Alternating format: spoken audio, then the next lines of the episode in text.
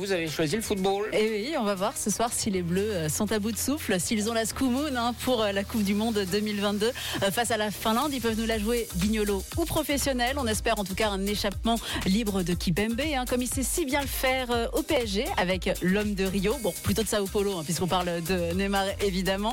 pour en revenir aux Bleus, on espère que le cerveau de Didier Deschamps aura fait du bon boulot pour éviter le scandale sur la Riviera lyonnaise et qu'il n'y aura pas de peur de match nul sur la ville en tout cas. Euh, battre la Finlande, ça ne semble pas la mer à boire. Ce sont des acteurs sur le terrain. On espère un hold-up sur les scores du match. Ils vont passer peut-être sur le corps euh, de leurs ennemis.